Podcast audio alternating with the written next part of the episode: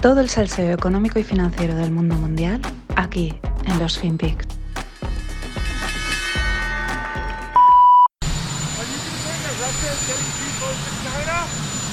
There's nothing new about that.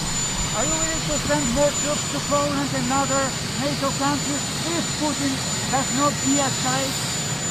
I'm not going to speculate on that. Do you think there's any particular thing that Vladimir Putin is looking for, sir, in order to make?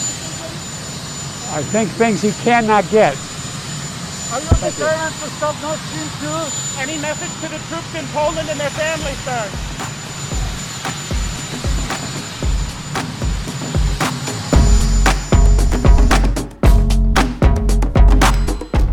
Hola, no financieros. Aquí tenéis el sonido del helicóptero.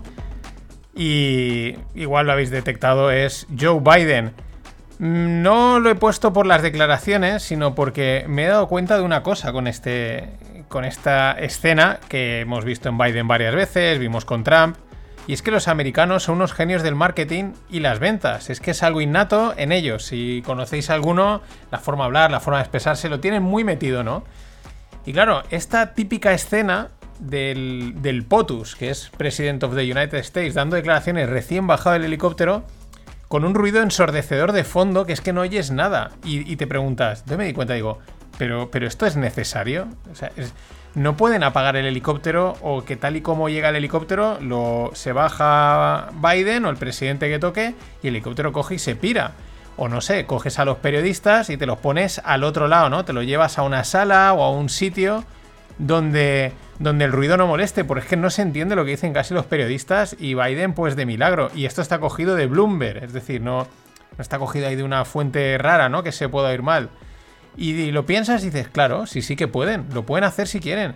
Pero es que entonces ya no queda, ya no da esa imagen de dinamismo, de inmediatez, de actividad imparable, ¿no? El tío acaba, para ese, lo que transmite, ¿no? Acaba de bajar, ya está respondiendo a los medios, a su paso lento, pero ya se mueve, ¿no? De estar al pie del cañón gobernando el mundo. Porque es que si no, ¿para qué el, el maldito helicóptero ahí dando por saco? Es que no tiene ningún sentido. Pero es que es eso, son unos genios del marketing y de la y de las ventas, sea su presidente o sea McDonald's. Y aunque no se le oiga bien, pero Biden dice en esas declaraciones que no hay nada nuevo sobre Rusia. There's nothing new about that, about Russia o algo así. Eh, bueno, nada nuevo tampoco. Cosas pasan. Más que cosas, declaraciones. Eh, ayer, en un primer momento, el primer ministro, o sea, perdón, Putin afirmaba que espera que la situación se pueda resolver amigablemente. ¿Mm? Luego aparecía otra vez otro comentario, otra declaración en la que era como un poquito más duro, como diciendo, no, esto no está tan sencillo, ¿no? Al mismo tiempo, en el otro lado del charco, otra vez de vuelta en Estados Unidos, pues el presidente alemán Scholz está de visita, está visitando a su colega Joe, y tanto él como Biden pues han hablado de, Rusia, de Rusia y el americano pues ha sido bastante tajante. El americano Joe ha dicho, si Rusia invade Ucrania no se abrirá el gasoducto. Sí, sí, el Nord Stream 2 que tiene que enviar Rusia por el Báltico desde... Perdón, tiene que enviar gas desde Rusia a Alemania. Pero date cuenta de la, de la imposición. O sea, un gasoducto Alemania-Rusia y el yankee es el que dice si se abre o no. Y luego, para suavizar, le, le hicieron una pregunta sobre si Alemania era sigue siendo un, un aliado y si es fiable, ¿no? Y este ha contestado que no hay ninguna duda. Lo que ya es que Alemania es de plena confianza. Y es curioso que tenga que confirmarlo, ¿no? Es como, ¿qué pasa? ¿Que dudáis aquí? ¿Qué es lo que está sucediendo? Ante esto, Scholz, pues no le quedó otra que decir eh, pues que Rusia pagará el alto precio si invade Ucrania. La verdad es que menudo lío político, bueno, geopolítico, se ha encontrado el amigo Scholz recién llegado al, al gobierno alemán, ¿eh? Ya hubiese preferido otro momento más tranquilo, pero se ha encontrado con un toro que le están viniendo por todos los lados, los rusos, los europeos, los americanos, pidiéndole, me imagino, ¿no? Eres el, el presidente o el líder de Alemania, pues oye, haz cositas. Pero es que el ex canciller Gerhard Schröder es propuesto como miembro del Consejo de Administración de Gazprom, que es la empresa rusa controlada por el Kremlin y está encargada del Nord Stream 2. Mm, buen movimiento ruso, ¿eh? Para acercar posturas, sus esferas de influencia. Aquí cada uno está jugando eh, sus, sus bazas. Uno se reúne en Estados Unidos con Scholz para acercar posturas o estas cosas que hacen, pero al mismo tiempo los otros dicen, pues vamos a fichar al ex canciller Schroeder porque así vamos metiendo por aquí mano. Es que además este fin de semana el general ruso Ivasov pedía oficialmente por carta la dimisión de Putin, porque este general considera que la inminente guerra contra Ucrania sería una catástrofe para Rusia, aunque es beneficiosa para el régimen de Vladimir. En estos países la verdad es que el, país, el patriotismo está por encima de todo, porque este tío igual le cuesta la cabeza o lo que sea. Quizás eso es lo que los salva. Lo interesante es que cuadra con lo que yo había ido leyendo y os he comentado, ¿no? Que la guerra es altamente probable, pero no la quieren porque en realidad les perjudica. Este, este juego en el que es muy probable que pase, pero en realidad aquí nadie quiere que pase. Hay unos problemas de comercio y tal que, perjudican bastante.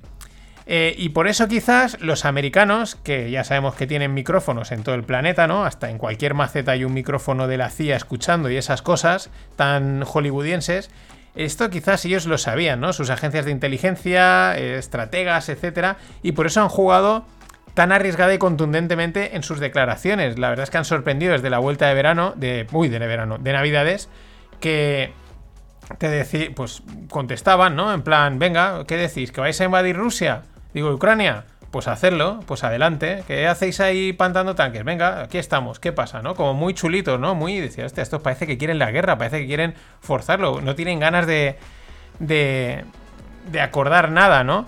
Y por eso quizás la inminente invasión sigue en inminente, aún no ha ocurrido. Eh, quizás los rusos se están viendo forzados a llevar el farol más lejos de lo que esperaban y que los americanos lo sabían y ahora se está un poco mm, en parte viendo, porque claro, mm, el, el, general te dice esto, los americanos juegan por este lado, por el otro, en fin, que quizás, quizás, no lo sabemos. Lo que está claro es que mientras no pase nada, esto es divertido, las cosas como son. Ojalá solo quede en eso y dé para un buen guion del HBO, pero que este jueguecito que están haciendo mmm, da, tiene su miga, no hay ni que dudarlo. Para mí el resumen es el meme que he encontrado hoy, os lo dejo en la, en la newsletter. Es un GIF porque es eh, Macron se ha reunido con Putin en Rusia y en una mesa enorme, pues bueno, ha montado como un columpio de estos de, de, parque en el que están balanceándose uno al otro lado. Eh, entrad y verlo porque es espectacular, pero es que resume perfectamente todo esto, todo lo que os he contado en una imagen. Esa es la gracia y la potencia de los memes.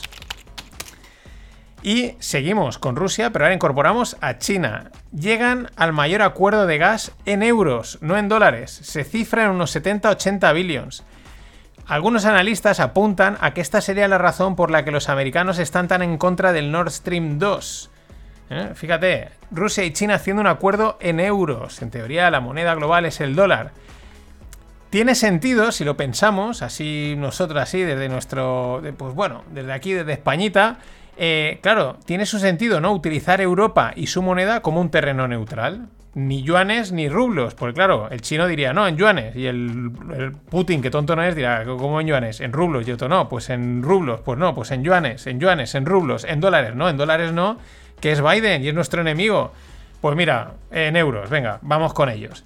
El jueguecito en el que se ha convertido Europa eh, con un presidente nuevo como es eh, de Alemania, como es Scholz, que está aún viendo, yo creo que a ver mm, dónde se instala eh, y pegándole por todos los lados. Y bueno, ya no hablamos del Banco Central Europeo y esta gente, pues esto ya ni se enteran. Están con, su, con la inflación arriba, abajo, inflación arriba, abajo y poco más. Pero, ojo. Pero es que al mismo tiempo China levanta las sanciones de importación de trigo de Rusia. Estos dicen que la restricción era por motivos fitosanitarios, pero bueno, esto pues ellos si lo quieren decir que lo digan, no le vamos a decir que no, pero que no nos lo creemos, que era por las razones de estas, de las que sean, ¿no? De sus movidas geopolíticas. Pero, qué casualidad, ¿no? Todo casi al mismo tiempo. Y es que no solo el 40% del gas europeo viene de Ucrania, Rusia y Bielorrusia, es que también son exportadores clave estos tres países de fertilizantes y de granos como el trigo, el maíz, el aceite o harina de colza y el girasol. La verdad es que la, de todo este panorama, la aparente posición de debilidad de los americanos la están intentando aprovechar chinos y rusos. Aunque, a la larga no me extrañaría que estos dos acabasen mal, porque es lo que suele pasar, ¿no? Nos rejuntamos, pero luego al final acabamos a leches porque también cada uno quiere su cuota de poder. Para cerrar esta parte, y así cierro el cuadrado, vuelvo con Alemania. El gobierno de Berlín califica a China como rival sistemático. Todo por la evidente dependencia logística industrial del, país asiático, ¿no? Esto es algo que nos hemos dado cuenta todo el mundo con la pandemia era evidente ya antes, ¿no? Pero tiene que pasar un problema para que todo el mundo diga, ah, es que fíjate lo que sucede. Y en base a esto, pues están replanteando, eh, pues reposicionar su estrategia, reducir tal dependencia. También esto tiene mucho que ver con el cambio de gobierno. Merkel no era tan partidaria de este tipo de, de movimiento y la nueva coalición, pues quieren, pues eso, hacer cosas distintas y, ahí están. China es un rival sistemático de Alemania. Acojonante. Con la pandemia y algunos cambios de gobierno parece que las piezas del puzzle global pues están descolocadas y hay que reposicionarlas. Como diría alguno, what a time to be alive. O no.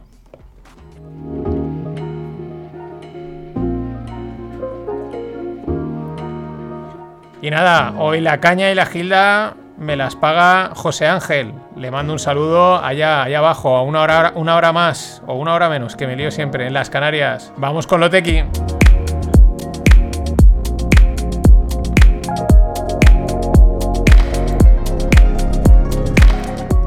Que no, que no, que es una hora menos.